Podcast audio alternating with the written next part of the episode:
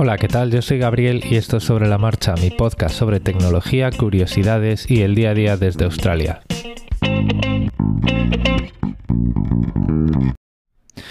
Bueno, pues tal y como comentábamos el otro día en el, en el grupo de Telegram, eh, estábamos hablando mucho de teclados y yo os comentaba el tipo de teclados, o sea, bueno, yo comentaba en ese grupo el tipo de teclado que quería para mi escritorio. Al final ese teclado pues eh, lo he acabado comprando, lo pedía el viernes, llegaba el lunes, llevo dos días con él y estoy muy contento.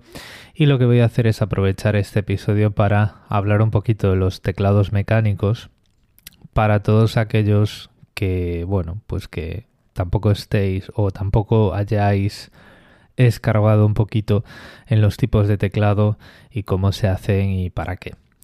Eh, es más, hoy probablemente la discusión mayoritaria entre los oyentes de podcast acerca de teclados sean los teclados de Apple, los teclados que vienen en los MacBook Pro porque que si dan problemas, que si no dan problemas, que si el teclado mariposa, que si el teclado de tijera, que si los teclados de membrana, que si no sé qué.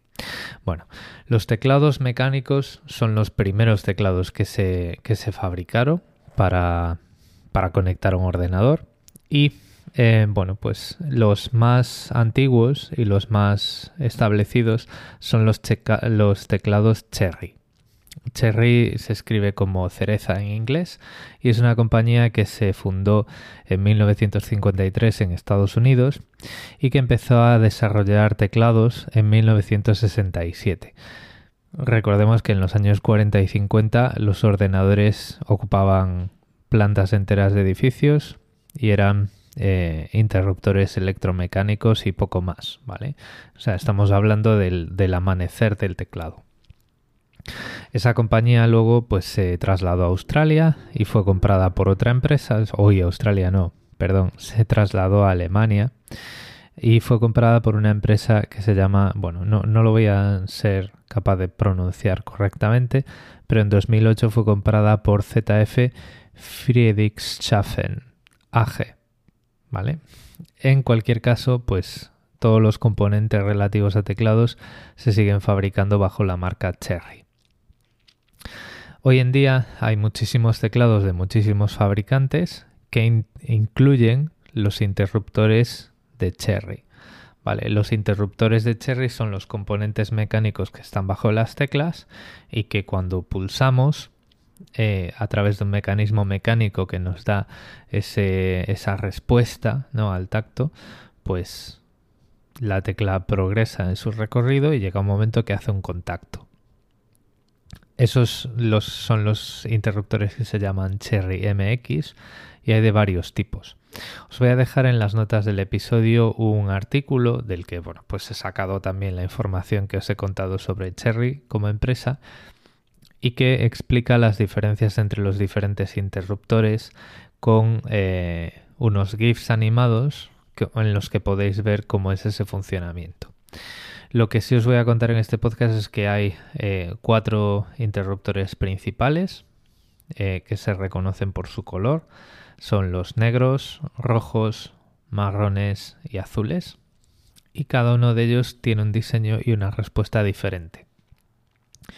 Em, los, estos interruptores, estos colores identifican un par de características que es eh, la respuesta mecánica, es decir, cómo el interruptor se comporta, si hace más ruido, si hace menos ruido, si tiene un recorrido totalmente lineal, si tiene un tacto más em, digamos, con dos etapas, como puede ser el, interruptor marrón, o como dicen ellos, que tiene una pequeña resistencia mecánica en el medio y que hace que tú recibas una pista táctil justo antes de que el teclado vaya a registrar esa pulsación, por ejemplo, ¿vale?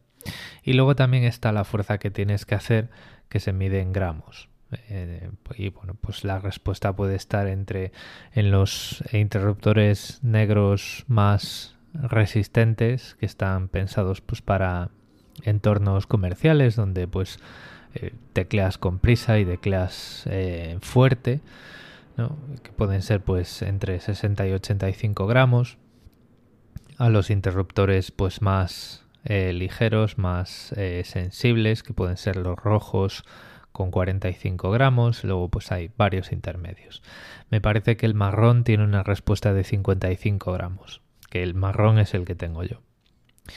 Y bueno, pues luego están eh, interruptores como los azules que tienen un diseño de partes móviles específicas para hacer más ruido que los demás, ¿no? Entonces, bueno, pues ahí hay un montón de chistes y de memes que, hace más ruido si un avión despegando o un interruptor Cherry MX azul a la una de la mañana, ¿no? Y probablemente para la persona que está durmiendo cerca o para incluso para tus vecinos em, el interruptor azul sea más molesto. Y bueno, pues en muchas oficinas están prohibidos y hay un montón de folclore alrededor. Al final, si no estáis muy interesados en este, en este mundillo de los teclados, probablemente este episodio os parezca poco interesante, pero os podáis preguntar, bueno, pero ¿qué ventaja tiene un teclado mecánico eh, con respecto pues, a teclados más finos? Teclados que utilicen otro tipo de tecnología como la membrana de goma, ¿no?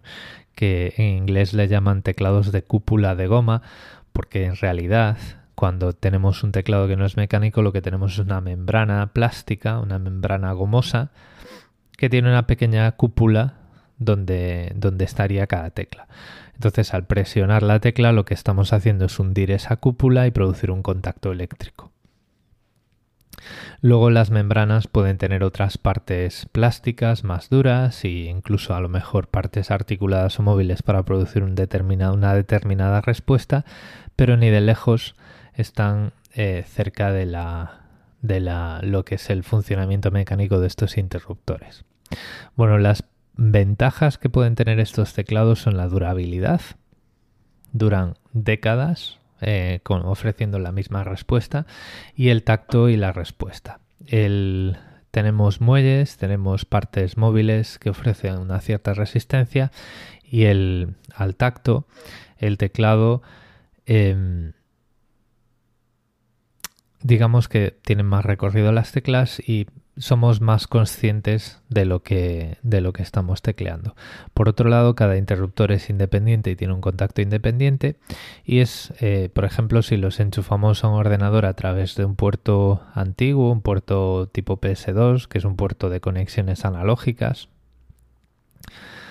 Em, bueno, digamos Sí, creo que tiene alguna de las patas, son analógicas, pero es un conector en serie que es capaz de entregar todas las pulsaciones de teclas al ordenador, independientemente de cuántas estemos pulsando a la vez. Entonces esto lo hace bastante interesante para mm, gente que teclea muy rápido, para programadores que tenemos que usar atajos de teclado de 3, 4 y hasta 5 teclas si utilizamos editores muy antiguos como Emacs y para em, jugadores de videojuegos.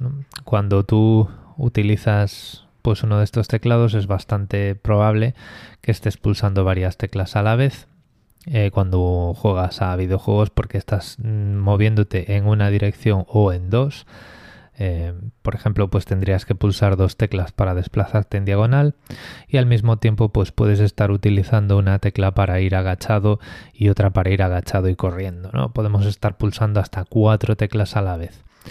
Estos teclados mecánicos ofrecen mejor respuesta y entregan mejor esas pulsaciones de teclado simultáneas al ordenador. Yo principalmente para lo que quiero un teclado de este tipo es porque a mí me resultan mucho más cómodos y son mucho más fiables y mm, es mucho más satisfactorio eh, escribir con uno de estos teclados, en mi opinión. ¿no? Entonces, bueno, pues trabajando tanto tiempo con ordenadores y durante tantos años y durante tantas horas en proyectos, tanto en el trabajo como en proyectos personales, pues al final esto es como escribir en un cuaderno, en un buen cuaderno, con un buen papel y con un buen bolígrafo, ¿no? Con una buena o con una estilográfica o con un buen, digamos, con un buen material al final estamos, pues eso, cuidando un poquito nuestra experiencia de usuario, no solo en los, no solo en el software, sino también en el hardware que tocamos, porque al final, pues eso, interactuamos con todo lo que hacemos a través del, a través del teclado. Y sobre todo, pues lo que quería era un teclado que me pudiese durar y que pudiese sobrevivir a muchos de los ordenadores que pueda tener de aquí en adelante.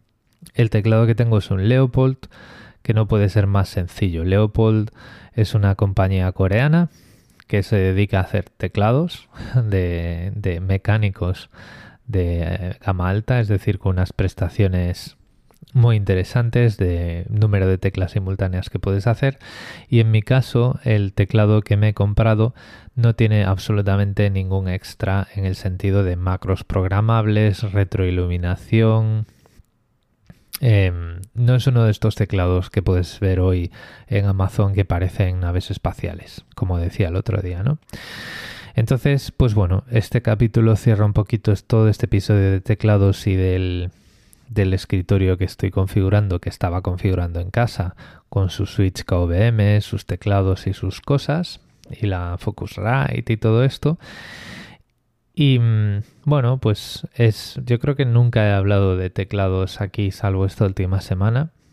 Y, mm, pero bueno, me parece un mundo que es muy interesante. Es un, un tema que se remonta a los inicios de la informática doméstica y, es muy interesante. O sea, si te pasas muchas horas delante del ordenador durante muchos meses o años, cuidar el teclado, eh, cuidar la elección del teclado, es muy recomendable por lo que comentábamos antes. Al final es uno de esos elementos que te ponen en contacto con el ordenador y que igual que nos gusta eh, más o menos determinados interfaces gráficos de determinadas eh, aplicaciones, pues nos va a gustar más o menos determinados tactos y determinadas respuestas del teclado.